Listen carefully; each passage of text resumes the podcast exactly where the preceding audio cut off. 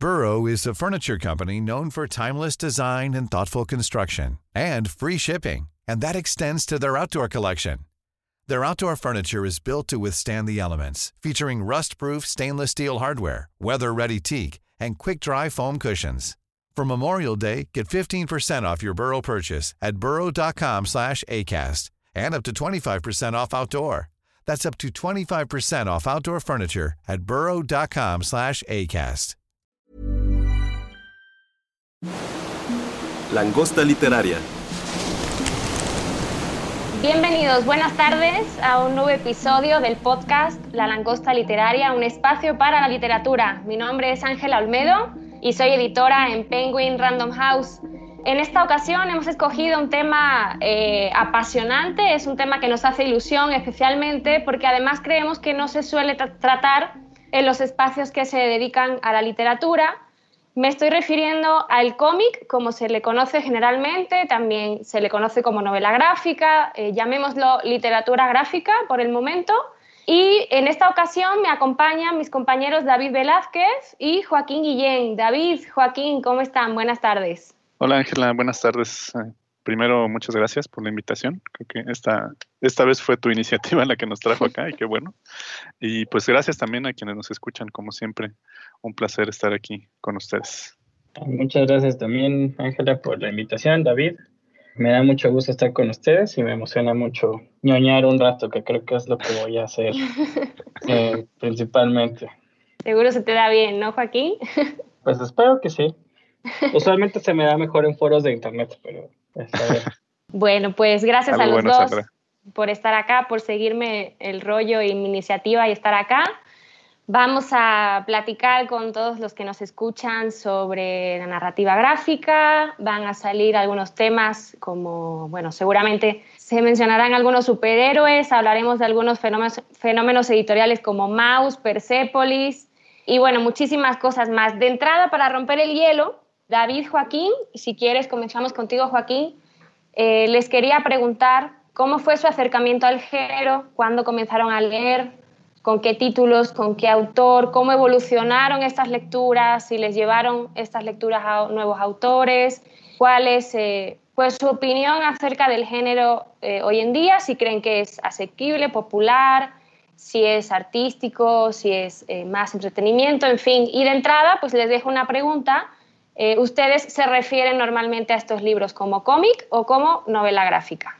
Pues yo le digo, depende del formato, realmente. O sea, si es como un, no sé, pues un cómic, o sea, en formato no libro, con como, ya saben, ese papel que venden en los periódicos y demás.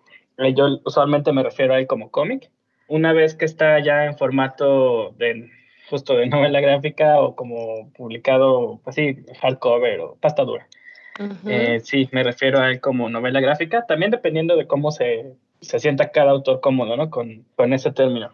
Yo pienso también que, pues, los cómics la novela gráfica, como la literatura misma, quizá, quizá un poco menos, pero igual, están todas en el ámbito de, de que es arte, o sea, sí, sí hay una cuestión artística, pero también es entretenimiento. Y yo creo que eso es algo que más bien a la literatura se le olvida no, no tanto de los cómics. Creo que la literatura se le olvida que tiene que ser, que va hacia un público, ¿no? Que tiene que leerse, que tiene que gustar. Y bueno, o sea, si son éxitos de ventas o no, pues ya es otra cosa, ¿no? Pero a mí lo que me gusta mucho del cómic es que toma esta literalidad de la literatura, es el arte gráfico y trata de mezclarlo todo. Un poco para ahora sí empezar mi acercamiento a esto, pues yo lo he contado en otros podcasts, espero no, no ser tan repetitivo empecé mucho a leer, o más bien a interesarme por las narrativas, por las historias, a través de, pues sí, ver tele, ver tele, este, jugar videojuegos. Y poco a poco eso me llevó a, a Harry Potter en un principio, pero también a, a, los cómics eventualmente, y más bien a los cómics de superhéroes. Este podcast no sé si, si se va a quedar con el nombre definitivo o el proyecto. El proyecto del podcast se llama Todo se lo debo a Batman, ¿no? Básicamente porque pues para mí eso es, ¿no? O sea, sí, Harry Potter fue como esa primera serie de libros que me engancharon y que consumí y así, pero al final el hábito lector tuvo mucho que ver el, con, con, los cómics, con los superhéroes, y en particular con los cómics seminales, ¿no? De lo que se conoce de eh, Kingdom Come y Crisis en Tierras Infinitas, la muerte de Superman, todos los de Batman, una muerte en la familia, la Killing Joke y demás. Eh, eso fue como en mi adolescencia, más o menos. Los empecé a leer así, después entré a la prepa, que sí, seguía siendo adolescente, pero menos. Y en la prepa tuve mi primera clase de literatura en forma, porque antes era español. En la secundaria era la materia de español y ya después en, en la prepa tuve literatura y estábamos, en primera clase, primer día de preparatoria, nos preguntó el profesor que qué leíamos o qué, qué nos gustaba leer y yo así de, no, pues a mí me gusta Linterna Verde Superman, Batman. Y entonces él nos dijo en aquella ocasión que pues iba a transformar mi gusto por los cómics eh, a las novelas de caballería, que es básicamente el mío sí, pero pues también me mencionó ahí a Beowulf y otras novelas que eventualmente sí me gustaron mucho, o sea, La Odisea, La Iliada, este, el mío Cid, Beowulf, todas esas son obras que, que pues sí, o sea, como son tan clásicas, son la base de, de mucho de lo que seguí consumiendo. Y después me fui más hacia las tiras cómicas, o sea, me, me cansé un poco de los superhéroes, no porque los creciera o algo así, sino simplemente porque pues estaba buscando otras experiencias y llegué primero con Garfield. Me acuerdo que un, verano de toda mi vida fue leer todo Garfield. Eh, después leí Peanuts también de Charles Schultz, no sé cómo se llama en español, este, Charlie Brown, no sé. Y Calvin y Hobbes también, y esas fueron las primeras tiras cómicas que también me empezaron a, a hacer mucho ruido en la parte de lo que es la literatura porque particularmente Peanuts y Calvin y Hobbes son tiras cómicas muy existencialistas, ¿no? Que de pronto ocupan a los niños como pequeños adultitos que leen filosofía, que leen la Biblia, que tienen discusiones muy importantes, ¿no? Pero todo enmarcado en, ese, en esos ojos de la infancia. Y pues sí, bueno, ahí me voy a parar un poco, porque pues ya después seguiremos hablando de Mouse. Pero ese fue mi acercamiento. No sé, ustedes, David, Ángela. Gracias, Joaquín. Eh, ya no sé qué más puedo agregar. Esta es una historia muy interesante.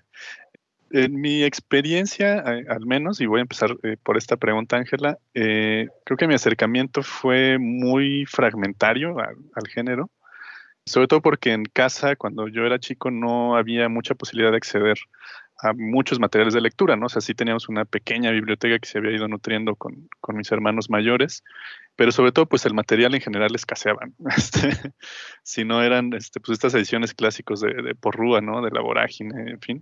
Eh, había muy pocas cosas que realmente pudieran interesarme como, como pequeño. Ya después encontrando más interés, ¿no? Pero de pequeño creo que uno de los libros que más me agradaba leer junto a mis hermanos era un libro que trataba sobre animales, eh, en concreto sobre felinos, creo que ya había hablado también de él en, en, otro podcast, pero estaba ilustrado, ¿no? Entonces acompañaba el texto con ilustración, como que fue el, el, que recuerdo que fue mi primer acercamiento, ¿no? Y sí nos gustaba mucho como releerlo precisamente porque era fácil acceder a la imagen, ¿no? Que muchas veces te decía mucho más de lo que el texto eh, podía decir, ¿no? Eran imágenes, era un libro muy dramático en realidad, ¿no? Porque había escenas donde un león, por ejemplo, se robaba este, a, un pequeño de, de, una choza, ¿no? O, una leona que tenía que estar defendiendo a sus crías de aves de, de, rapiña, en fin, ¿no? No era un libro muy infantil en ese sentido, pero, pero fue este primer acercamiento con, con el formato eh, híbrido, ¿no? De texto e, e imagen. Recuerdo también que había una colección de folletitos que eran más bien educativos, por ejemplo, sobre cómo funcionan los aviones. Y era muy interesante porque era completamente ilustrado y había unos personajes ahí narizones, que eh, es muy curioso porque nunca he vuelto a encontrar esos libros y no recuerdo ni siquiera el nombre de la colección, ¿no? Pero era eh, esta suerte también como de cómics explicativos, de, divulgación, en fin, y eran muy, muy entretenidos, ¿no? Creo que Joaquín ha, acertado cuando dice que al final pues son entretenimiento, ¿no? Y, y un cómic, una novela gráfica que no es entretenida, pues no, no te sirve de mucho, porque sí me he encontrado algunas, ¿no?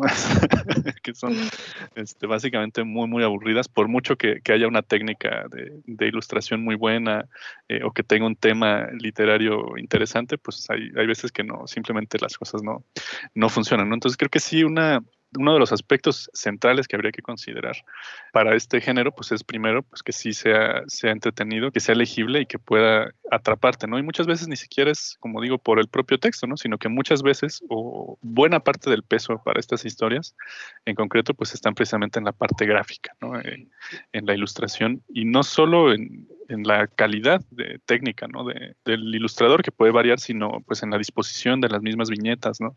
la atmósfera, en fin, el ritmo que, que puede ir marcando, que muchas veces, eh, como decía, pues dice más que el texto. ¿no? Ya un poco más grande, uno de mis hermanos se, se empezó a aficionar a coleccionar el cómic de Spawn, ¿no? Y era muy religiosamente, iba cada semana a comprar su Spawn y pues yo un poco por osmosis pues también empecé a leerlo y ahí fue cuando ya conocí más eh, en concreto el mundo de los cómics, ¿no? llegó a comprar también por ahí La muerte de Superman también y era para mí pues eh, muy, muy, como digo, muy entretenido, ¿no? sumergirme en este mundo y estar a la expectativa de qué va a estar pasando, ¿no? Porque es como, como ver la novela que te dejan colgado, ¿no? Este, y al final pues quieres saber qué sigue pasando, ¿no? Y aquí quiero, quiero referirme a una de las que creo que es de las diferencias esenciales también entre cómic y novela gráfica, ya que estamos hablando del tema, que cómic, pues sí, normalmente tiende a ser por entregas, ¿no? Es una, es una serialización de una historia que puede tener un principio, pero no siempre tiene un final claro, ¿no? Como ha dicho eh, Joaquín, La crisis en las tierras infinitas, pues fue el final de una, de una saga de superhéroes clásica, pero fue el principio de, de otra, ¿no? Eh, con nuevos personajes, ¿no? Con la renovación de, de, los mismos. En fin, ¿no? Eh, como que tienden a no tener un fin claro y a estarse renovando constantemente, algo que no pasa con la novela gráfica, ¿no? O no siempre que tienden a ser, como dice Joaquín, pues más orientados al formato de, libro, ¿no? A ser un volumen concreto, ¿no? Eh, definido en tiempo, en tiempo y espacio. A lo mejor no realmente con un principio y un final claros, como vamos a ver más adelante, porque voy a hablar de un, de un cómic, bueno, de una novela muy interesante, pero sí tienden a ser, pues eso, ¿no? Volúmenes más que, más que entregas, ¿no? Creo que es una de las diferencias esenciales. Yo eh, me confieso que que alguna vez tuve un prejuicio hacia el cómic, este, porque tendía, eh, tendía a pensar que eran pues historias como más superficiales, ¿no? Ya una vez que, que, empiezas a clavarte en el género, pues sí descubres que hay también pues inquietudes humanas que son se dice propias de la literatura, ¿no? Al menos según los críticos como más, más conservadores, ¿no? Eh, entonces el cómic sí puede explorar como temas y, y propuestas pues profundas ¿no? y, reflexivas. Y la novela gráfica también puede ser superficial y también puede ser efímera y también puede eh, salir mal. ¿no? Entonces creo que ya no me gusta mucho eh, decir eso de que la novela gráfica tiene esta aspiración literaria de, de, convertirse en un arte y el cómic pues es un producto masivo ¿no? de, de, entretenimiento, porque pues la novela gráfica, como dice Joaquín, también puede serlo, ¿no? Esto, pero al final creo que en el momento en que podemos reconocer un poco de nosotros mismos o de nuestras inquietudes en, lo que estamos leyendo, pues es cuando algo se vuelve relevante para nosotros o no, ¿no? Porque pues también yo disfruto de muchas novelas que, a mis amigos cuando se las he tratado de vender pues no les convencen del todo, ¿no? Entonces creo que para eso también hay oferta y también hay, hay intereses, pero ya estoy divagando un poquito, entonces voy a, voy a pararle aquí y sigamos conversando sobre este tema. Sí, pues la pregunta era un poco capciosa, de hecho, gracias David por ser honesto, porque sí quería llegar a ese punto que fue parte de mi experiencia. Yo leía cómics, o bueno, en España se llamaban tebeos, era muy común llamarlos tebeos o historietas, y recuerdo con especial cariño los de Mortadelo y Filemón y los de Tintín, pero bueno, tal vez eran los eh, más accesibles en ese momento en España. También leía Asterix y Obelix y ese sí no me, no me dejó mucha huella. Pero es cierto que estas lecturas infantiles no me llevaron directamente a, a lo que hoy conocemos como, como, novela gráfica. Hay un gap muy, muy grande en mi vida y ya es pues en la edad eh, adulta, estaba yo joven estudiando en, en, la universidad en Barcelona y entonces cae en mis manos una novela gráfica, ahora ya mencionaremos cuál es, y eh, me doy cuenta precisamente de ese prejuicio, que yo pensaba que las historias gráficas pues eh, eran más superficiales, no tenían la profundidad de las obras universales de la literatura, ¿no? Y entonces, eh, bueno, ya, ya con el tiempo, y ustedes ya han aportado bastante eh, información acerca de este punto, pero bueno, ya con el tiempo las fronteras se han ido afortunadamente diluyendo, como bien dice David, hay cómics que tienen aspiraciones muy artísticas o muy literarias, hay novelas gráficas que son muy banales, muy vacías, y hay que superar un poco esta especie de imposición del canon y esta trampa ¿no? de lo que es arte, de lo que no es arte, de lo que es literatura y no es literatura. Y bueno, abrazar todas estas obras con ojos frescos y, valorarlas por sí mismas. Sí hay una especie de, según muchos autores, de cómics, muchos eh, ilustradores, muchos eh, historietistas. El término novela gráfica es una especie de, de trampa para, darle el valor a estas historias gráficas que a lo mejor no tienen, pero bueno, ya estamos llegando a la conclusión de que efectivamente sí la tienen y hay, por esto hay muchos autores que prefieren utilizar el término sencillamente de cómic para todo y ahí se dejan de líos. Pero bueno, en todo este debate entra en, escena, eh, y este es el libro que cayó en mis manos ya con veintipocos años, el libro de Maus de Art Spiegelman. Este libro es un hito en la historia editorial de la, de la novela gráfica porque gana el premio Pulitzer, que es un premio muy relevante, era la primera vez que una novela gráfica obtenía este premio y es una especie de confirmación ¿no? de que la novela gráfica sí es, sí es literatura. Ya, por supuesto, había muchos amantes del género a los que no les hizo falta esta confirmación, pero yo diría que a la gran mayoría de los lectores sí nos vino bien estos fenómenos editoriales para acercarnos ¿no? a este género, para valorarlos, pero sobre todo para acercarnos y que fuera la puerta de entrada a otras muchas novelas gráficas. Y bueno, no sé, les quería preguntar a, los dos si leyeron Maus en su momento. Para los que nos están escuchando, pues es, es una novela que nació primera, eh, en primera instancia eh, como colaboraciones en una revista y luego se publicó eh, en este volumen ha tenido varias ediciones, pero bueno, eh, por allá por los 90 sí se publicó en un solo volumen, entonces es una obra autoconclusiva, ¿no? De ahí que sí se le puede aplicar este término de novela gráfica. Y es un eh, tratamiento muy especial hacia la época de la Segunda Guerra Mundial. Está basada en eh, la historia personal del padre del autor, de Vladek, si no recuerdo mal. Es, es un judío sobreviviente de los campos de concentración nazis, un judío polaco. Y es muy interesante, yo diría, para no extenderme, por eh, dos o tres motivos. Bueno, el primero es el, tratamiento ¿no? que se le da a este tema que ya pues, ha abundado en, el cine, en otras muchas obras de la literatura, pero por primera vez se, se acerca un autor a este tema desde, desde este género. Y luego es curioso porque no se trata únicamente de la biografía del papá de Vladek, sino que el autor, Art, forma parte de la historia. Y hay dos líneas temporales que hacen que la, bueno, desde mi punto de vista enriquecen mucho la obra porque hacen presente al, al autor en su relación con su padre, en todos los dilemas que supuso hablar estos temas tan complicados con su padre, que al principio era muy reacio y luego se abrió un poco más, y quería y no quería hablar de su mamá, que también había sobrevivido, pero luego se había suicidado después de algunos años. Y entonces el, autor habla de sus propios debates internos, de sus propias complicaciones en su relación con su padre, de sus visitas al psiquiatra, incluso, si no recuerdo mal. Y bueno, esto, en mi opinión, enriquece eh, mucho la obra, hace que tenga pues dos líneas temporales y luego el, el clásico motivo que es por el que casi todos conocen, conocemos Maus, pues es que es una fábula, que los personajes pues, no son seres humanos con antropomorfos, sino que son animales. Entonces, pues los judíos son ratones, los nazis son gatos y bueno, hay otros tantos animales, ¿no? Eh, los franceses, no recuerdo si eran ranas. Son ranas, sí. Y los, hay cerdos, también creo que son los polacos que no son judíos. En fin, esto que podría parecer pues una decisión banal, pues no lo es ni mucho menos, le da un tono al libro, hace que los personajes de alguna manera los eh, deshumaniza, los, los desindividualiza, ¿no? De repente el judío pues es un ratón como todos los demás ratones y hace que la novela pues tenga un tono pues, bastante desolador, eh, ¿no? Deprimente, en fin, em, bueno, es un libro muy especial que marcó un hito, como decía, y que hizo que muchos de nosotros nos acercáramos al género, lo cual pues se agradece profundamente y yo a esta obra le guardo especial cariño y por eso quería comenzar con este libro. No sé si quieran eh, comentar algo sobre Maus o perdón, ya me, ya me extendí yo.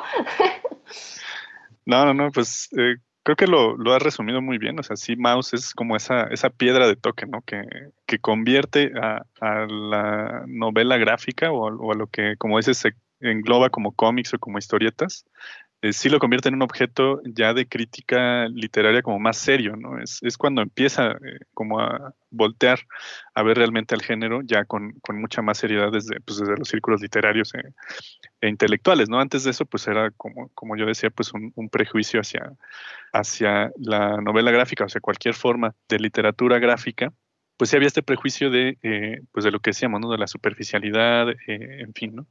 Y Maus tiene, tiene además la curiosidad de ser, pues, una obra de no ficción, como bien dices, ¿no? O sea, es la historia de los padres de Art eh, durante la Segunda Guerra Mundial, algo que ya es suficientemente duro, porque además lo cuenta con una crudeza, ¿no? Y con un, o sea, a pesar de ser una fábula, como dices, con un realismo realmente pues chocante, ¿no? O sea, sí es difícil seguir la lectura del libro por todo lo que sucede, ¿no? Por todos los hechos que sabemos que sucedieron durante la Segunda Guerra Mundial.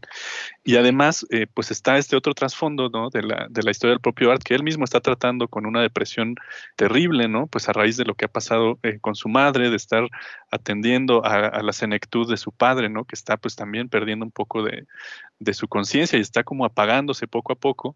Y él pues en este esfuerzo de, tratar de descubrir la historia de, su vida, ¿no? De dónde viene, ¿no? Cuál es su, realmente su origen, de sacarle casi a tirabuzón las palabras a su padre, que además pues es un viejo bastante necio ya, ¿no? Este, que está muy, muy eh, sumergido en sus propios pensamientos, en sus propias culpas, ¿no? En sus propios dolores y que no está muy dispuesto a abrirse ni siquiera, ni siquiera para su hijo, ¿no? Y es la última oportunidad que tiene Art realmente para recuperar esta historia y no perderla. Y además, eh, pues paralelamente tratando también de hacer que funcione su relación eh, con su novia, ¿no? Eh, creo que ya es para esa altura su esposa o, sucede en el, transcurso, ahorita no lo recuerdo muy bien, pero es como él mismo tratando de construir esa vida y de reconstruir la vida de sus padres, ¿no? Es, un esfuerzo bastante, bastante duro eh, y se muestra muy bien en el estilo también de ilustración que él usa, ¿no? Que es un estilo pues nada limpio, es un estilo de hecho casi que esbozado, con trazos muy gruesos, ¿no? Con casi que sucio, y te da como esta, esta atmósfera, ¿no? Creo que una de las cosas también muy interesantes de las novelas gráficas, cada una tiene su propia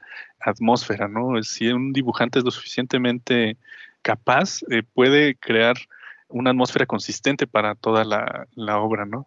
Y creo que es uno de los grandes aciertos de Y cambiarla, sí, también a voluntad, como, como ahorita me viene a la mente Daniel Bowles, del que vamos a hablar más adelante, ¿no? Que va cambiando también según el punto de vista de los personajes o de la situación que, le interesa eh, contar, ¿no? Entonces, ajá, eso, eso también es algo que, hay que destacar y que en la literatura, pues vaya, ¿no? Es, es, lo que hablamos como el estilo de un autor, pero también, o sea, ser capaz de cambiar ese estilo, como dices, eh, Joaquín, también habla de, de, una gran maestría y de un dominio también que, que muy pocos logran, ¿no? Yo creo que por eso más, por todas las razones que ha mencionado Ángela, pues es Maus una obra que vale la pena tener en cuenta incluso hoy, ¿no? Y digo, pues no, no por nada ha sido uno de los, de los dibujantes de novela gráfica más reconocidos, ¿no? Porque no es su única obra, pero sí es probablemente la más sonada, pues a nivel mundial, ¿no? Si me permiten hacer mi paréntesis de, de Maus, nada más agregar que Maus presenta una combinación de dos corrientes. Por un lado, por la fecha de, de su publicación, es una novela, novela gráfica, lo que sea, sumamente posmodernista, ¿no? Es, una, es la corriente de la época, de, esos años. Entonces, lo que hizo Spiegelman era, pues, mucho lo que hizo Julian Barnes o lo que hizo Ian McEwan años después, ¿no? Como es ese eh, volver atrás para tratar de, de darse sentido a ellos mismos, ¿no? Y es una cuestión de, e inclasificable, ¿no? Como biografía, autoficción, novela, ficción. Estaba haciendo mi tarea hace rato y para este podcast y en, en, Wikipedia estaban muchas anécdotas sobre la recepción de Mouse y una de ellas era que en el New York Times o sí creo que en, su lista de, de estaban los más vendidos Mouse, pero dentro de la categoría ficción. Y Spiegelman dijo, no, es que no es ficción, tiene que ir en, en no ficción. Y entonces que el editor pues, contestó, pues, ok, si vamos a, a, tu casa y abres la puerta y eres un ratón, entonces es no ficción. Esa es una cuestión muy, muy graciosa. Está buenísima la anécdota. Sí, es muy, pero justo es esa, esa cuestión inabarcable del posmodernismo, ¿no? De que estás así con un pie en la ficción histórica, con un pie en la autoficción. Y pues siempre es eso, ¿no? Para tratar de desentrañarse a uno mismo. Por otro lado, esta misma cuestión autoficcional de la novela es algo que, que persiste yo creo que casi todas las novelas que vamos a mencionar de aquí en adelante en este podcast, ¿no? Porque es muy común que todas estas eh, novelas gráficas como con pretensiones literarias, lo que sea que eso signifique, tienen esta necesidad de explicarse a sí mismos, al autor como, como caricaturista, al autor buscándose a sí mismo, no sé, eh, cosas que vamos a seguir viendo. Y pues sí, por ahí entre esos autores están Chris Ware y Seth, por ejemplo, no sé, creo que ya es hora de que hablemos de, de ellos. Sí, les iba a proponer entrar en materia y bueno, estos dos autores que mencionas, Joaquín, pues son dos grandes emblemas, ¿no? En, en el mundo de, de, la narrativa gráfica.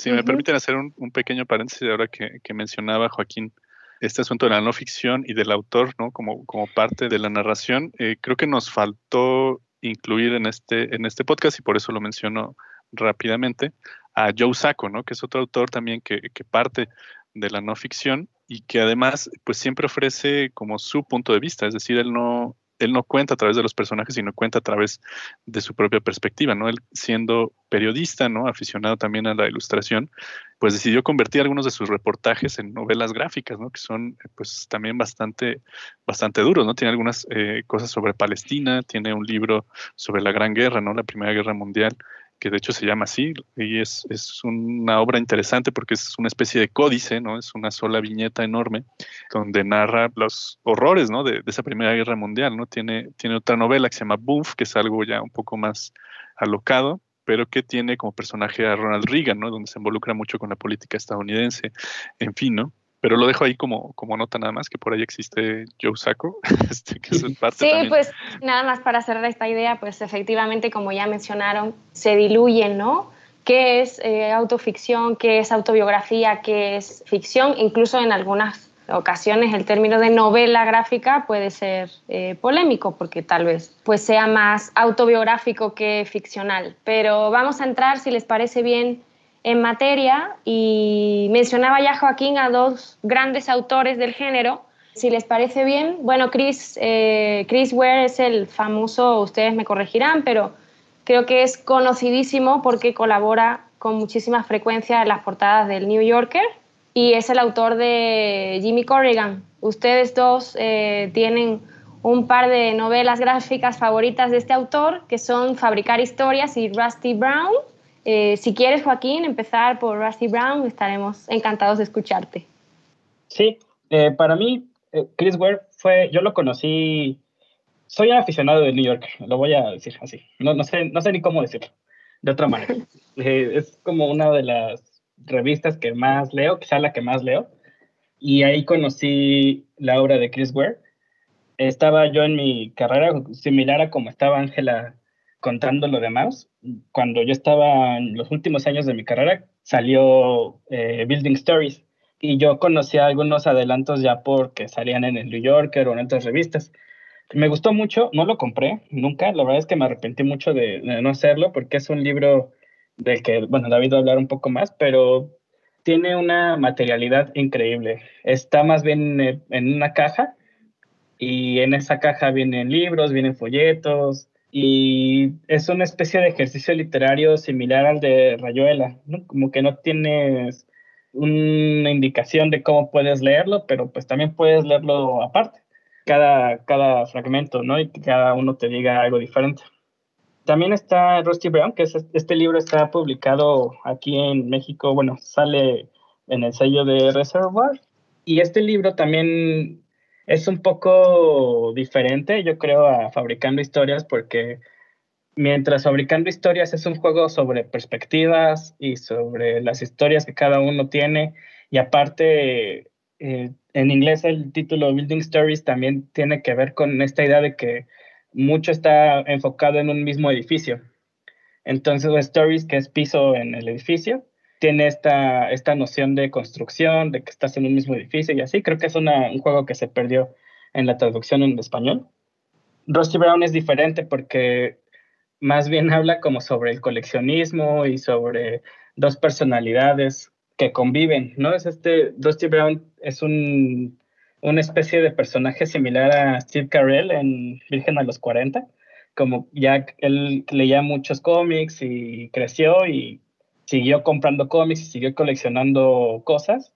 Y uno de sus amigos era igual, pero eventualmente el otro tuvo su familia y demás. Entonces, esta, o sea, le decimos ahorita novela gráfica, pero realmente también es una serie de cómics que existieron eh, independientemente y cada entrega se unió para hacer este libro. Pero lo importante aquí es la relación entre estas dos personas que son como espejos, ¿no? Que crecen siendo similares, pero después el otro tiene a su familia y luego Rusty Brown le está sacando los cómics o los juguetes que tiene ahí, le está sí, haciéndole como artimañas para que se los venda baratos o quedárselos y el otro es ingenuo, ¿no? Y no es inocente, no tiene idea del mundo del coleccionismo, de lo que tiene. Entonces, pues sí, esa es la, la, novela de Chris Ware que yo quisiera hablar por ahora. Eh, pero también ahorita con David, no sé qué opinas tú de Fabricando Historias. Gracias, Joaquín. Eh, pues sí, eh, como has dicho bien, Chris Ware creo que es uno también, u otro más bien de los autores americanos más importantes del, del género. y sobre todo por su atrevimiento, ¿no? A cruzar como muchas líneas que otros no se atreverían tan fácilmente, ¿no? Y sobre todo, pues las líneas materiales y formales, ¿no? Que le dan como esta definición al género, ¿no? Al principio comenzamos hablando que si un cómic, pues es esta revistita eh, que se vende por entregas y si la novela gráfica es esto que ya es más bien un empastado duro con un papel de más alta calidad, en fin, pero Chris Ware creo que reta incluso esto, ¿no? Como bien decías, fabricar historias, que es esta, este producto, porque ni siquiera es una novela del que quería hablar yo hoy, pues bien, como lo has dicho, es pues una caja que contiene 24 eh, artículos, ¿no? Uno de ellos es como una especie de biombo plastificado, otro es un, libro empastado eh, como tal, empastadura, otro es un póster enorme, ¿no? Con un, bebé de tamaño real, eh, hay también una pequeña revistita, hay un periódico, en fin, ¿no? Hay como muchos materiales que van construyendo esta misma historia, pero desde distintas perspectivas, de distintos tiempos. Y en último término es la historia de una mujer de hecho no tiene un nombre, ¿no? Es un personaje no nombrado, eh, de cabello oscuro, que le falta una pierna, ¿no? Perdió una pierna en un accidente de bote. Y vamos, pues, asistiendo sobre todo, pues, a sus pensamientos, porque es una mujer solitaria, vive en, en un edificio de tres pisos, ella vive en medio, arriba tiene una pareja que se la pasa discutiendo todo el tiempo, y abajo de ella vive una, una anciana, ¿no? Pero eh, lo interesante es que a través como de estos eh, diferentes fragmentos vamos construyendo la historia de esta mujer, pues desde el accidente, ¿no? Su, vida, cómo, cómo cambia a raíz de eso, cómo ella se percibe como una artista frustrada, ¿no? Eh, como que siente que su vida ha llegado a su término, pero después también la vemos embarazarse, este, criar a su hija, ¿no? A pesar de, la indiferencia de su marido, del abandono de su primer novio. En fin, no son como historias muy íntimas, eh, muy, muy personales, donde creo que lo, importante no es tanto la trama eh, en sí, ¿no? No es, es, decir, lo interesante para Chris Ware, yo, yo creo, en particular opinión, no es la historia de esta chica, sino atreverse un poco a presentarnos una historia de una manera distinta, ¿no? Es decir, tratar de experimentar con los límites de una narración gráfica, ¿no? Que no esté vinculada realmente a un solo objeto material, sino que, pues como sucede con la vida diaria, pues la vida la vamos construyendo de diferentes pedacitos, ¿no? Una parte son los recuerdos que tenemos, otra parte es lo que la gente dice sobre nosotros, otra parte es la, cara que nosotros ponemos ante, ante el público, en fin, ¿no? Es decir, nuestra identidad también es, es fragmentaria, ¿no? Y creo que es lo que Chris Ware intenta eh, explorar un poco con, este trabajo, ¿no? Que esa historia, ¿no? Esa, esa narrativa también pueda ser fragmentaria, ¿no? Que esté, incluso como decías, ¿no? no hay un punto de partida, ¿no? Tal como en Rayuela. A lo mejor, pues el público un poco más tradicionalista quisiera empezar por el libro empastado, ¿no?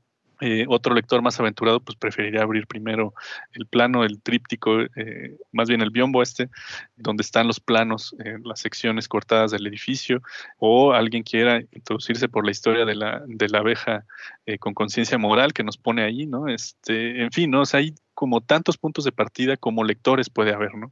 Y de esta manera la lectura de fabricar historias pues se vuelve también única cada vez que lo abres, ¿no? es un libro infinito en algún sentido, ¿no? No, no tiene un principio, no tiene un final, pero hay una historia ahí, contenida que no siempre va a ser la misma historia y no va a ser por supuesto, la misma para cada persona que lo lea, ¿no? Entonces es un experimento que a mí me gusta muchísimo, siempre rescatar cuando se puede, ¿no? Porque es hasta donde yo sé un poco, un poco desconocido, al menos en México.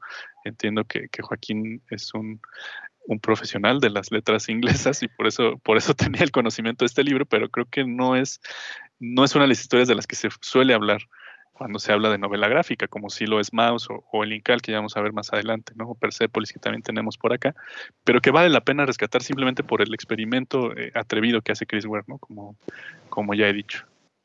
Sí, a mí se me hace, no sé qué tan conocido sea, pero sí se me hace un proyecto fascinante. Ojalá. De hecho, da pena, ¿no? Que los que nos escuchan no puedan estar viendo en este momento las ilustraciones. Pueden googlear porque son preciosas. Y es muy a propósito de estos tiempos no sé cómo decirle, fragmentarios, líquidos. Ya está muy superada esa idea de que todo tiene un comienzo y un fin. Más bien hay una sucesión de tropiezos. Pero para continuar con la conversación eh, y siguiendo la línea de, de, autores norteamericanos, de autores estadounidenses, Joaquín, tú conoces bien la obra de Seth, si no me equivoco, La vida es buena si no te rindes, así se titula. Seguramente tú lo conoces por su título en inglés. Sí, sí lo conozco por título en inglés también. Pero sí, Seth, igual lo conocí durante mi etapa en la carrera. Fue por un amigo muy querido que hemos mencionado en otros podcasts, también eh, Pepe luego nos escucha mucho, entonces aprovecho para mandarle un saludo. Y Pepe me prestó este libro, justo el de La vida es buena si no te rindes. Y lo que a Pepe le gustaba mucho de este libro era, primero, sus colores, o sea, creo que es una cuestión muy particular que Seth tiene de, dibujar con esos azules. También es una lástima, como dices Ángela, que estemos hablando de algo gráfico y no podamos así enseñar de lo que se habla, porque pues a veces en un, al hablar de libros puedes decir, ¿no? Como el estilo y no sé, uno se imagina cosas más abstractas, pero aquí lo abstracto, incluso lo abstracto es muy, muy importante, ¿no? Hablar de la tipografía que usan, hablar de los globos de pensamiento, de los personajes, de los colores, todo eso es muy relevante. Y para Seth es una búsqueda también del pasado. O Seth es un aficionado de, de, la nostalgia. Tanto Seth como Chris West estuvieron muy influenciados en su obra por Art Spiegelman. Entonces, ellos tienen mucha cuestión de, de volverse atrás en sus vidas, de experimentar con las perspectivas. Y en el caso de Seth, la influencia más grande de Spiegelman es definitivamente la autoficción, porque aquí Seth sale en este libro como un caricaturista, salen incluso sus amigos, no me acuerdo cómo se llaman ahorita, pero salen sus amigos también caricaturistas. Y lo que sucede es que Seth encuentra en, en una librería, no recuerdo muy bien ahorita, unos bocetos de otro caricaturista que le gusta mucho, que se llama Calo, si me acuerdo. La cuestión está en que Calo no existe. Es, es, es ficción, esa sí es ficción. O sea, no hay un caricaturista que a él le gustara y para eh, el que usó este sobrenombre, eso sí es ficción. No, eso es ficción, pero Seth en su autoficción sí lo busca y, y tiene como esta necesidad de encontrarlo porque tiene un estilo que a él le gusta y que a él le llama y que es un estilo muy nostálgico. Seth usualmente tiende mucho a regresar a estos años anteriores, que quizá ahorita podemos cuestionarlo un poco más, ¿no? Porque pues es esta idea del Make America Great Again, un poco extraña, no, no, no sé si eso tiene esas nociones, pero sí tiene esta idea de regresar a los años 50, a los años 30, incluso su estilo, su estilo visual es algo más bien sencillo en sus trazos, en sus dibujos, muy similar al de Charles Schultz, como que son personajes así, muy tranquilos. Su uso de color es mucho más moderno, pero pero sí sus dibujos evocan esta, este pasado, desde que se escribió Peanuts, ¿no? Y esas cosas. Es muy interesante este libro por esta búsqueda autoficcional del estilo y esta conversación que él tiene sobre, sobre ser caricaturista. Hay otro libro de él que también encuentran en Salamandra Graphics. Este los dos los encuentran en Salamandra Graphics. Y el otro se llama Ventiladores Clyde y también es muy gracioso porque son dos hermanos que trabajan en una, creo que es una fábrica que hace ventiladores, pero eventualmente la fábrica se va a la ruina porque llega el aire acondicionado. Entonces, igual están estas conversaciones, ¿no? Sobre el pasado, sobre que ya todo está condenado por la tecnología. Y yo creo que por ahí va a ser. Lo recomiendo mucho. Buenísimo, me lo anoto. Pero sí son a cuatro tintas estos libros, ¿verdad, Joaquín? Porque como decías que juega con los azules y es nostálgico, me lo imaginé a dos. Tiene mucho azul, o sea, no, no recuerdo, no te puedo decir ahorita si son cuatro tintas, pero el azul es el predominante. Okay. Es, este, es el, clásico de set. Ahora que hablabas, Joaquín, estaba buscando justo aquí en, Google algunas imágenes. Eh, porque no puedo evitarlo. Este, pero sí, precisamente son, son dos tintas, ¿no? O sea, son, son negros eh, para el trazo y azules solamente para, para poner acentos, ¿no? En algunas cosas. Y sí es completamente, como dices, pues melancólica su, su ilustración, ¿no? Incluso por ahí una foto de, del propio Seth y sí tiene esta, este estilo, incluso de vestir como, como antaño, ¿no? Como, como cincuentero. Eh, entiendo perfectamente lo que dices cuando, cuando veo a Seth eh, ¿a qué te refieres con esa nostalgia de los años 50, ¿no? De ese, de ese boom económico y de esa estabilidad social que, que podía haber en ese tiempo. Yo personalmente no he leído a Seth, pero ya lo dejé aquí en, en una pestañita para, para, poder volver a él cuando se pueda, porque me has convencido muchísimo. Pero son como este tipo de cosas que, que te encuentras, ¿no? Este, lo que hablábamos de, del estilo, ¿no? O sea, sí ver a cada autor, eh, pues es como siempre sumergirte, ¿no? En, en un universo extraño y distinto cada vez. Algo muy interesante de explorar.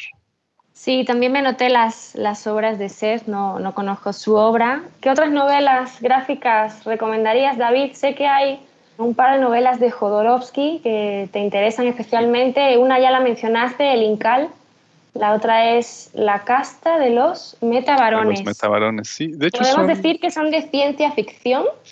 Es ciencia ficción, sí. Eh, es la, base de esta historia. Y aquí habría que remitirnos a uno de mis temas eh, favoritos. Ya los escuchas, yo creo que ya me están alucinando porque siempre que me invitan a hablar en un podcast termino hablando de Dune.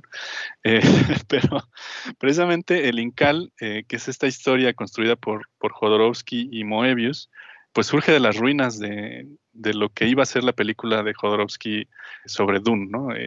Y no digo la adaptación porque el propio Jodorowsky ha dicho muchas veces que no era tanto adaptar el libro, sino transformarlo y convertirlo en, su propia historia de Dune. ¿no? Y para quien conozca un poco la historia, Dune tenía esta idea en los 70 de, de hacer este, este documental y contactó a eh, Moebius, que era en ese tiempo pues uno de los dibujantes de, historietas pues, más aclamados del mundo, sobre todo este, eh, en Europa, pero, pero pues, su fama ya había llegado a muchos otros lugares, y lo buscó para hacer algunos diseños, ¿no? pensando en su estilo pues entre de ciencia ficción, pero también como medio místico y metafísico, ¿no? sobre todo con series como Arzac o El Garage Hermético y pues todos estos bocetos que, preparó Moebius, que fueron miles y miles, creo que el manuscrito que tiene por ahí, bueno, el storyboard que tiene Jodorowsky para Dune, y eso lo pueden ver en el documental que se llama Dune de Jodorowsky, tiene pues cerca de 2.000 páginas, ¿no? Entonces, todas esas páginas del storyboard están completamente ilustradas por, por Moebius, por Chris Foss, por el propio Giger, ¿no? Entonces es un, un libro absoluto, ¿no?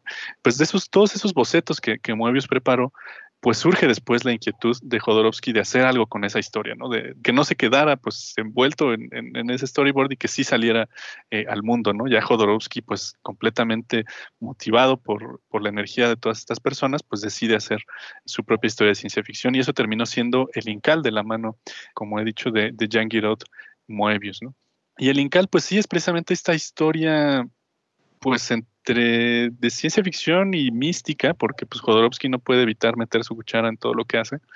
Y sé que es muy polémico hablar de Jodorowsky, pero sí quisiera darle al menos el mérito de que en ese tiempo logró sacar muchas ideas y logró motivar a mucha gente para hacer eh, muchísimas cosas, ¿no? Yo no sé qué ha sido de él últimamente porque tiene opiniones bastante cuestionables, pero eh, al menos en ese momento estaba como en una, en una cúspide creativa que pocas personas han logrado llevar a cabo.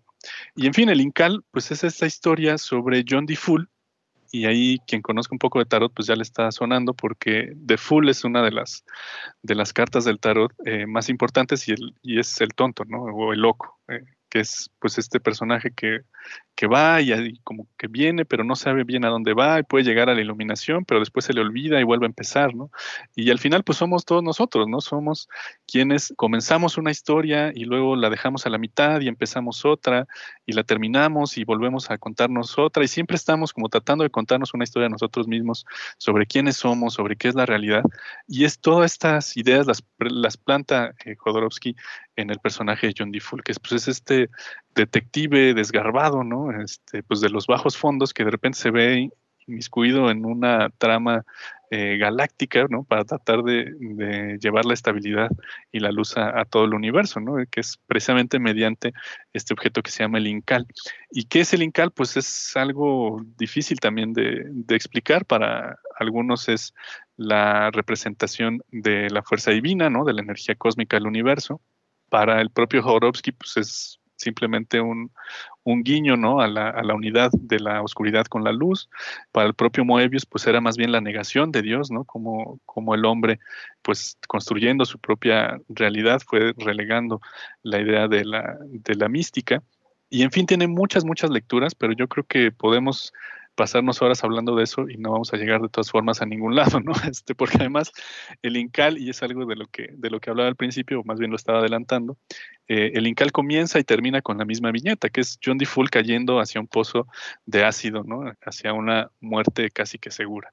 Y todo lo que pasa en medio, pues queda en duda, porque no sabemos si lo soñó, si simplemente como, el, como la carta de loco volvió a comenzar en su camino, si pues era simplemente una ilusión o fue un acto fallido, en fin, ¿no? Es una historia, a pesar de todo, muy, muy interesante de leer. Es un universo complejo, pero también muy divertido, ¿no? Tiene guiños a la filosofía, tiene guiños a la religión, tiene guiños al tarot, tiene mucho de lo que fue la ciencia ficción en los años 60 y 70, ¿no? Toda esta ficción ultra tecnológica, todo lo que es el cyberpunk, en fin, hay, hay mucho de muchos géneros metido en el Incal que sería eh, pues inagotable, ¿no?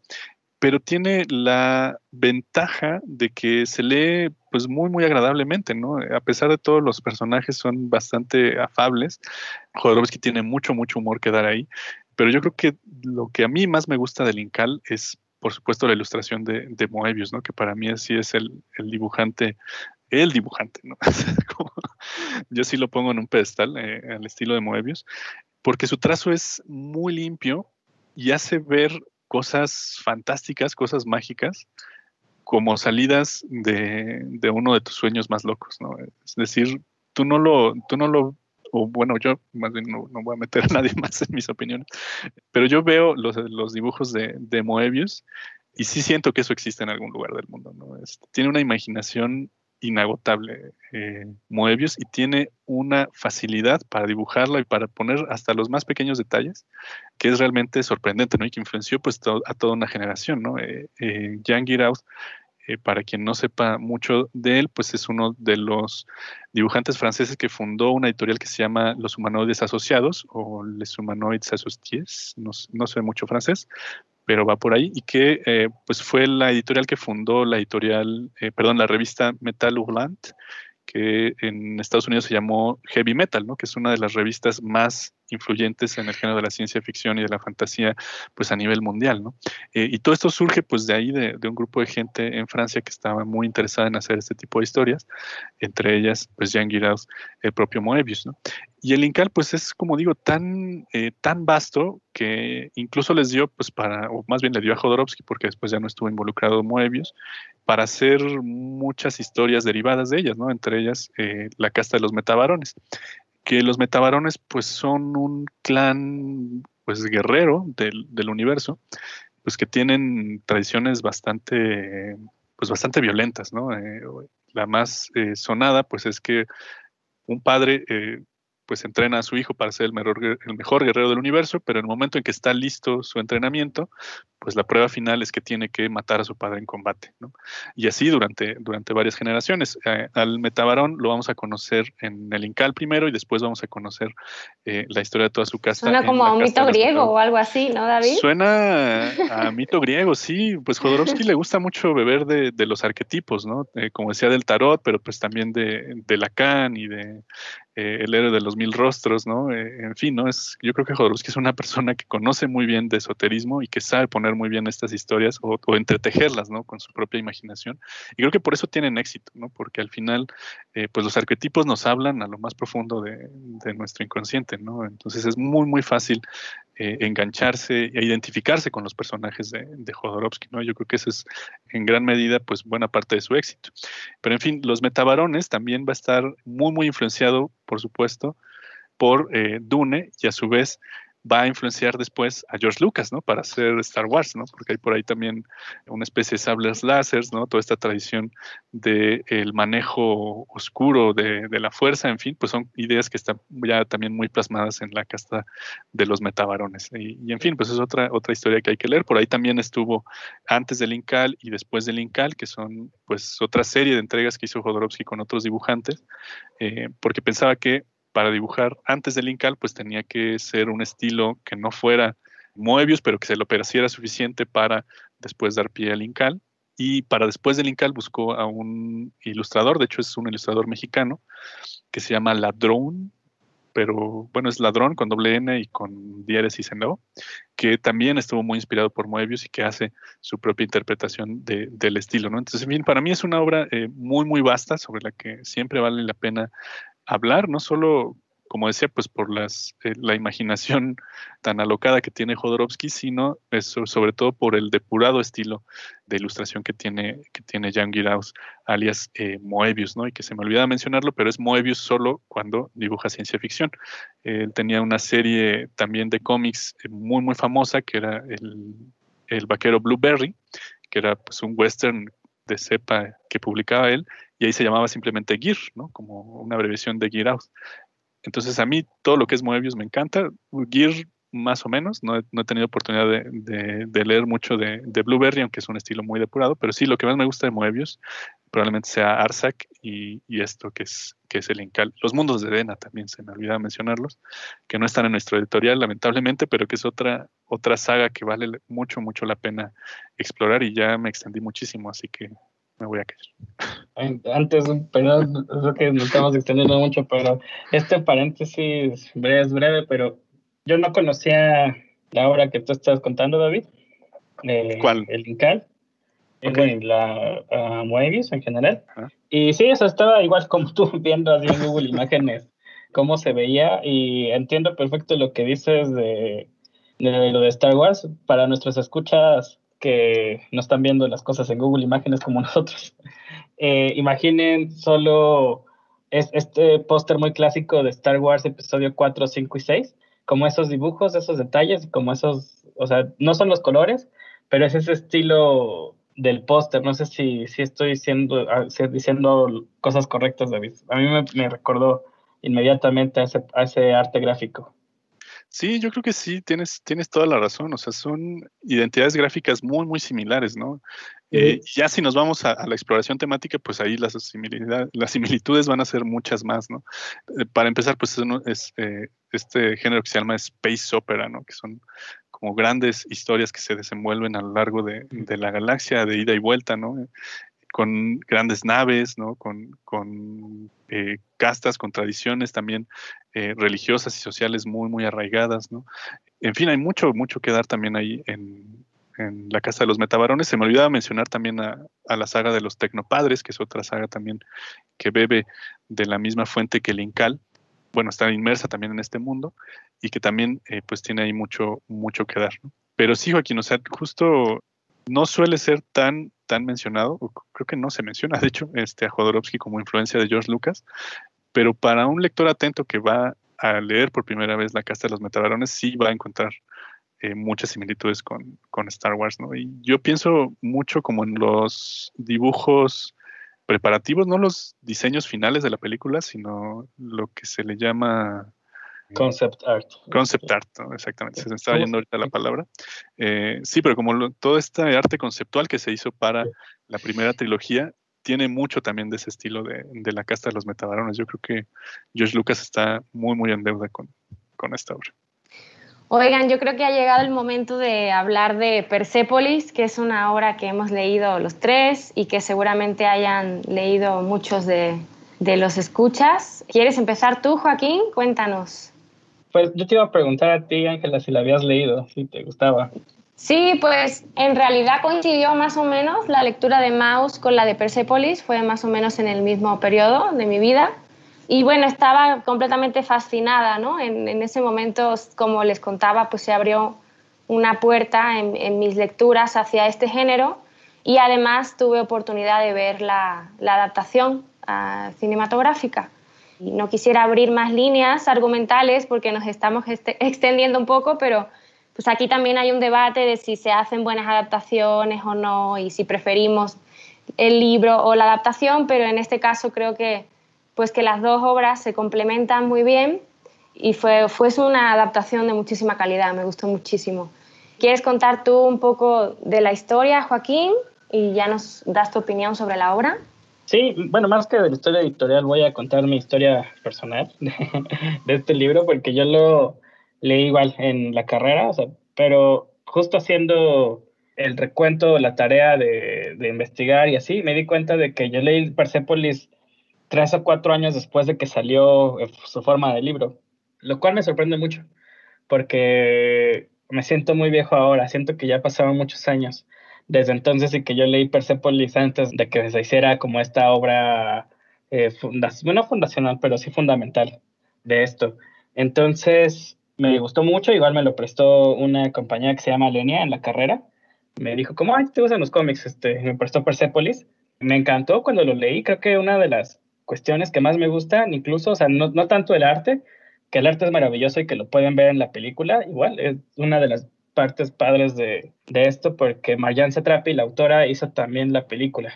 Bueno, es, su arte, es animada, no es una adaptación live action ni nada así, entonces yo creo que es una buena adaptación si no tienen el tiempo de leer eh, Persepolis, que la verdad sería una lástima porque es una gran obra, pero sí, o sea, la película cumple su función.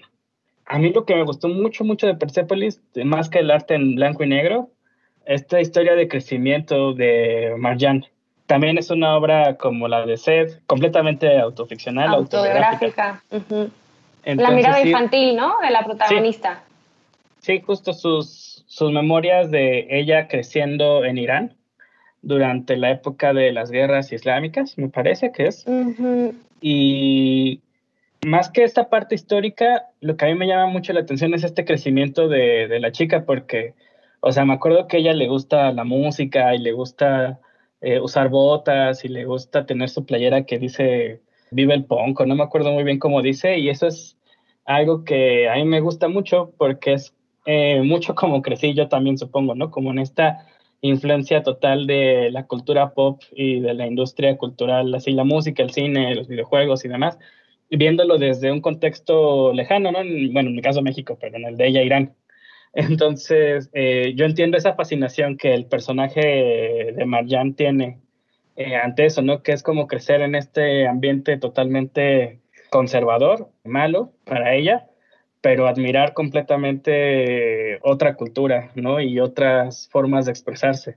Y esa búsqueda que ella tiene, que eventualmente la hacen ser artista, irse a Austria y después a Francia, pero al mismo tiempo recordar siempre, ¿no? Y estar muy presente de su condición como su religión, su sociedad, donde creció. Yo creo que es una novela que recomiendo ampliamente.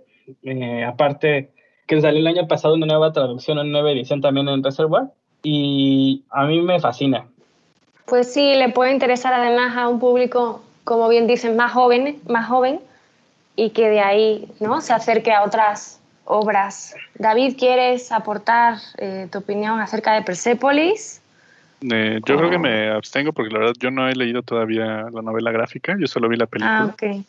Sí entiendo muy bien lo que dice Joaquín sobre el personaje, porque es un personaje muy auténtico, ¿no? O sea, no solo porque es autoficción, sino porque Marjan no tiene como empacho, ¿no? En, poner eh, las cosas como sucedieron, ¿no? Y a mí, además de lo que ha dicho Joaquín. Sobre este proceso de, de, crecimiento, ¿no? Y de enfrentarte a una realidad que pues choca con, con lo que tú quisieras que fuera, pues también me gusta mucho como esta crónica paralela, ¿no? Que va siendo cómo Irán se va transformando, ¿no? De, de un país pues con, con, ciertas libertades, ¿no? Porque pues tampoco las tenía todas, pero se va haciendo pues en un país más conservador y más incluso autoritario, ¿no? Que es lo que ya conocemos hoy como Irán, ¿no? Pero justo eh, para mí descubrir eso y, vuelvo a decirlo, este, porque quizá esté sesgada mi opinión, eh, yo lo vi en la película, ¿no?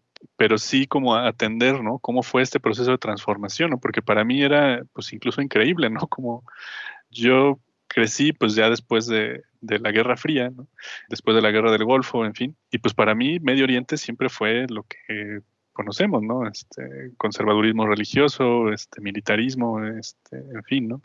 Y sí fue para mí muy difícil, ¿no? Como ver que realmente pues no siempre había sido así, ¿no? Y, digo nosotros porque tenemos pues nuestra perspectiva eh, occidental, ¿no?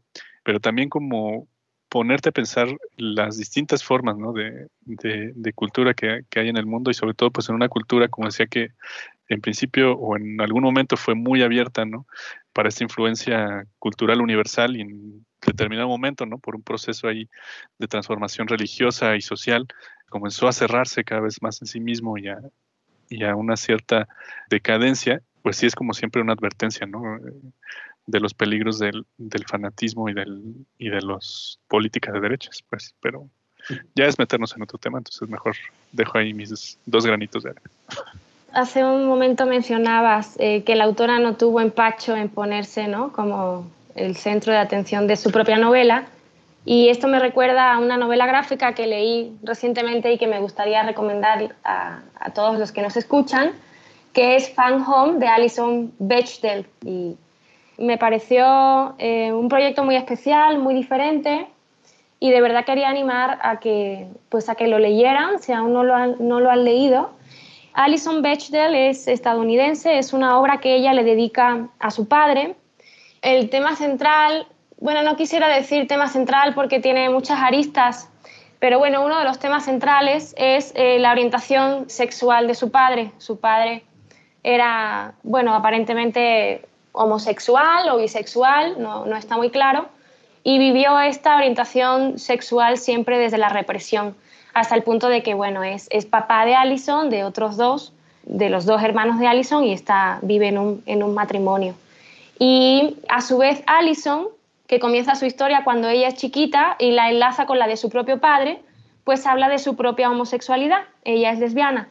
Entonces, es una obra que trata sobre, sobre este asunto, sobre la orientación sexual y pues cómo se reprimió históricamente y cómo hoy en día pues incluso se sigue reprimiendo y cómo ella vive toda esta transformación y cómo ella eh, decide contarlo o no contarlo, en qué momento, todos estos dilemas que ella vive, que ella experimenta, pero no es solamente este tema. El padre es un motivo suficiente para, para una novela, es un personaje que podríamos pues calificar de frívolo y entonces ella tuvo esa sensación de ausencia durante muchos años. A veces incluso podría ser un poco agresivo y muy narcisista, ¿no? Es un, es un hombre que está muy preocupado por sí mismo, también sobre todo por su vida intelectual y se refugia, seguramente todo esto con motivo de la propia represión de su orientación y de su vida sexual, y se refugia en, en la casa donde viven. La casa también es una protagonista de la obra, al menos al principio de la novela. Él está todo el tiempo arreglando acá y allá en la casa, está completamente encerrado en su mundo, por así decirlo. Y entonces, bueno, como decía Alison, cuenta su historia eh, estableciendo una serie de paralelismos entre la historia de vida de su padre y la suya propia.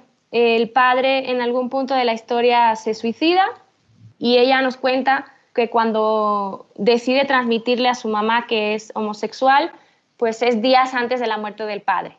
Bueno, desde esta perspectiva ¿no? de temas LGTB y de cómo lo vive una niña y luego una adolescente y ya una chica un poco más joven, pues es una obra muy valiosa, pero además es una, es una obra muy especial. La autora no tiene ningún empacho en ponerse enfrente de los lectores con toda la honestidad del mundo, con muchísima sensibilidad. Es una obra que tiene un tono y, tomo la idea que mencionaban al principio de la atmósfera, ¿no? Por momentos es cómica, pero luego es profundamente desoladora. Entonces, combina estos estados de ánimo todo el tiempo, te queda una sensación melancólica, pero al mismo tiempo te ríes, no, no puedes entender por qué comienza un, una parte del libro riéndose de algo, de un elemento, porque es muy cursi y utiliza prácticamente el mismo elemento para cerrar, ¿no? Es muy irónica, tiene, como decía, muchísima sensibilidad, porque además es una obra un poco rara, porque además tiene mucho texto, y esto es algo que no hemos eh, mencionado hasta el momento, ahora si quieren pueden eh, aportar su opinión, pero tiene muchísimo más texto que otras novelas gráficas y además continuamente hace referencias a la historia de la literatura. O sea, menciona, el, libro empieza con el mito de, de, Ícaro, empieza y cierra con el mito de Ícaro, menciona a Proust, a Fitzgerald, a Homero, menciona eh, a Camille también, y ninguna de estas referencias literarias son gratuitas. Todas ayudan a comprender bien la historia de Allison, de su padre, de su relación familiar. Es eh, una obra muy, muy, muy honesta, muy genuina, muy valiosa, que quería yo recomendar a quienes nos están escuchando antes de terminar. Sé que teníamos muchísimos otros títulos de los que hablar, entonces lo que se me ocurre para cerrar es que sin entrar en detalle al menos los mencionen para que sirvan como recomendaciones de lectura para los escuchas o no sé, alguna reflexión final sobre el género o alguna otra idea que se les haya quedado en el tintero y que de verdad no quieran dejar de mencionar. Si me permiten, comienzo yo este, con un breve comentario. Me quedé pensando en lo que decías, ¿no? Sobre lo, profusamente textual que es eh, Phone Home, a pesar de ser una novela gráfica. Sí, yo también lo noté y de hecho me, parecía que era pues una novela muy referencial, ¿no? Si no tienes este bagaje de lecturas, seguramente la entiendes, pero sí es difícil entrarle de, primera, de primera instancia, ¿no? Creo que sí ella se asegura de, poner las citas, como dices, en los momentos en que es relevante para la historia, y creo que sí, ninguna es gratuita, pero sí, claro, si uno conoce un poco más como la tradición literaria y sobre todo eh, europea, conoce, conoce un poco mejor, o entiende un poco mejor, ¿no? Como el estado de ánimo de, de Alison Bechdel y sobre todo pues este asunto, ¿no? Tan, tan fuerte del, del suicidio del padre que, que, me hace pensar también en, en, lo que pasó con Maus, ¿no? De Arthur Spiegelman, que ya comentábamos al principio, ¿no? Este intento de, de retrasar, bueno, de volver a trazar pues este, el camino propio, pues tratando de ver hacia dónde vamos, ¿no? Y entiendo que, que Allison, pues marcada, ¿no? Por el duelo eh, por su padre, pues se haya aventurado a hacer este esfuerzo, tal como lo hizo Art Spiegelman, ¿no? Al ver la ancianidad de su padre, ¿no? Tratar de recuperar esta, esta historia familiar para tener un suelo más firme hacia dónde continuar, ¿no? Es una especie de catarsis ahí del duelo eh, muy, muy interesante, ¿no? En los dos casos. Y volviendo un poco al asunto del texto, yo les iba también a hablar un poco hoy de Daniel Bowles, de Daniel Close, perdón, que es autor de una novelita que se llama Ice Haven. Y esta me parecía relevante porque justamente comienza con un crítico de cómics discutiendo qué cosa es la novela gráfica, que para él es pues, simplemente un término de marketing puesto por las editoriales para vender un poco más. y en ese, eh, en ese mismo esfuerzo, como de, de, Daniel Close, de tratar de definir qué es esa cosa que llamamos novela gráfica o qué es esa cosa que llamamos historietas, pues termina llamando a Icehaven pues una recopilación narraglífica, ¿no? ¿Qué cosa es eso? Pues quién sabe. Pero lo interesante de esta novelita es que va a ir explorando también, no a la misma manera de que decíamos con, con Chris Ware eh, en la materialidad, sino más bien en la, en la formalidad, ¿no? Porque va a recuperar muchos estilos y muchas viñetas como de diferentes eh, aspectos o momentos de la historia del cómic y de la historieta que vuelven a Icehaven pues una especie de antología del estilo gráfico norteamericano. ¿no? Por ahí unos personajes bastante fríos y bastante crueles unos con otros, pero pues eso ya es cosa de la propia anécdota del libro, ahí se los dejo, hay una desaparición de un niño. Pero lo que me parece interesante, como y, lo repito de este, de este trabajo, pues es eso, ¿no? Como su esfuerzo por tratar de definir y recopilar un poco la historia de la novela gráfica y de la historieta, sobre todo norteamericana, pero pues también para todo efecto, pues de la, de tradición universal, ¿no? Entonces, si se quedaron con un poquito más de, ganas de discutir ese problema, pues por ahí está Ice Haven de Daniel Close. Yo tengo ese libro de Daniel Close viéndome justo atrás de mí, eh, que no lo he leído, pero está aquí esperando su turno. Sin embargo, sí leí Ghostworld, que también tiene película. Y justo por, por el cómic, Ghostworld me llamó mucho la atención este libro, pero ahí lo tengo sin abrir, incluso con su plastiquito y todo retractilado. Yo para eh, finalizar, así, redondear, pues sí, hay muchos libros que todavía no, no, que queríamos hablar, que se nos fue un poco el tiempo de las manos, pero nada más por no, no dejar de decir Scott Pilgrim, porque de verdad es básicamente la razón por la cual quise eh, estar aquí con ustedes para hablar así, ñoñar 3.000 horas de Scott Pilgrim. Es, es un libro que pueden encontrar en formato ebook, de bolsillo. También está Seconds, está en, también de bolsillo, ese sí lo encuentran en formato físico. Ambas son obras de Brian Lee O'Malley, que es un artista gráfico, es, pero él es canadiense. Lo que a mí me gusta mucho de Skull Pilgrim es que básicamente también es una especie de obra biográfica, pero no del autor, sino como de mi generación. Entonces es esta persona que creció leyendo cómics, que de pronto tiene ahí su historia de amor en la que todo está bajo la perspectiva de cómo uno en esta generación ve su vida romántica, ¿no? Como los, eh, siendo su pareja eh, lo que hay que conseguir, que eso es obviamente algo que está mal ahora, eh, o sea, como que sí es una cuestión a, criticar y a pensar, y el pasado romántico de, de, cada uno de nosotros como algo que nos está acechando siempre. Y todo esto está en la perspectiva, pues sí, como un formato de videojuego, y la película también es muy buena, la recomiendo mucho, sale Michael Cera, y si no tienen la oportunidad de el tiempo de leer los, los seis tomos de Scott Pilgrim, vean la película.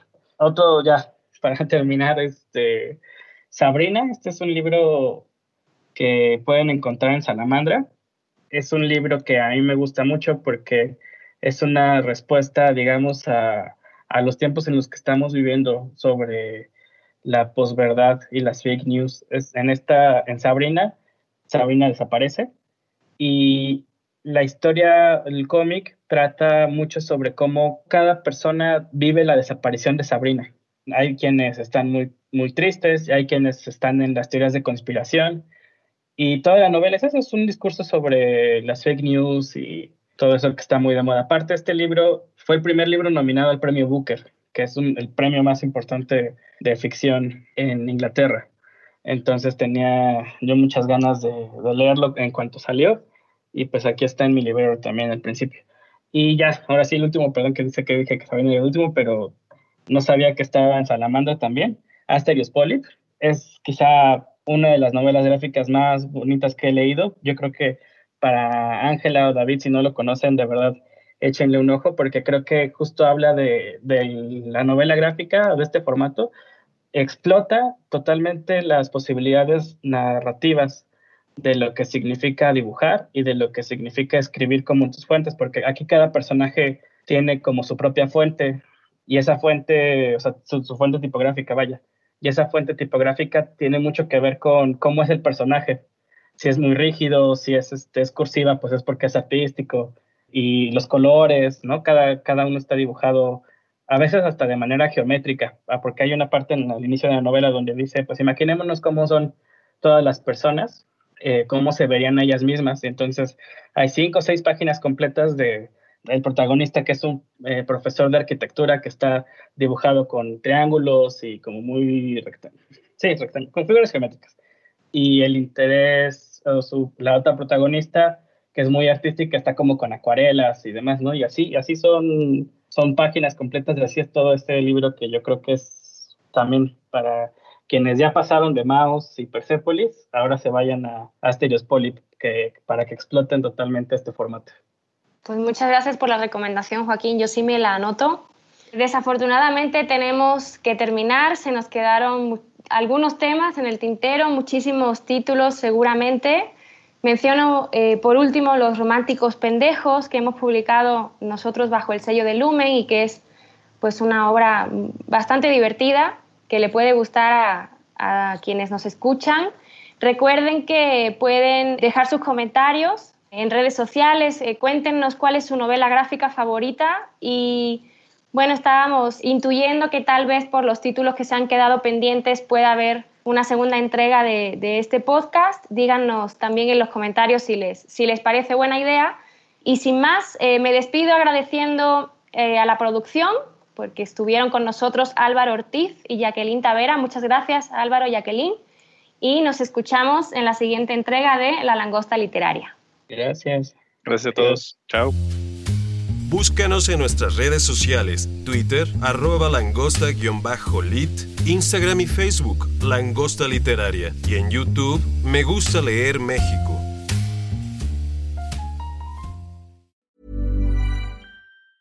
Hey folks, I'm Mark Marin from the WTF Podcast, and this episode is brought to you by Kleenex Ultra Soft Tissues your ally to help tackle your allergy symptoms this season. I love the change of seasons, but nobody loves pollen and all those other things floating in the air that make you sneeze during this nice weather. Kleenex Ultra Soft tissues are hypoallergenic and allergist approved. So fight back against watery eyes and runny noses without worrying about irritating your skin. For this allergy season, grab Kleenex and face allergies head on.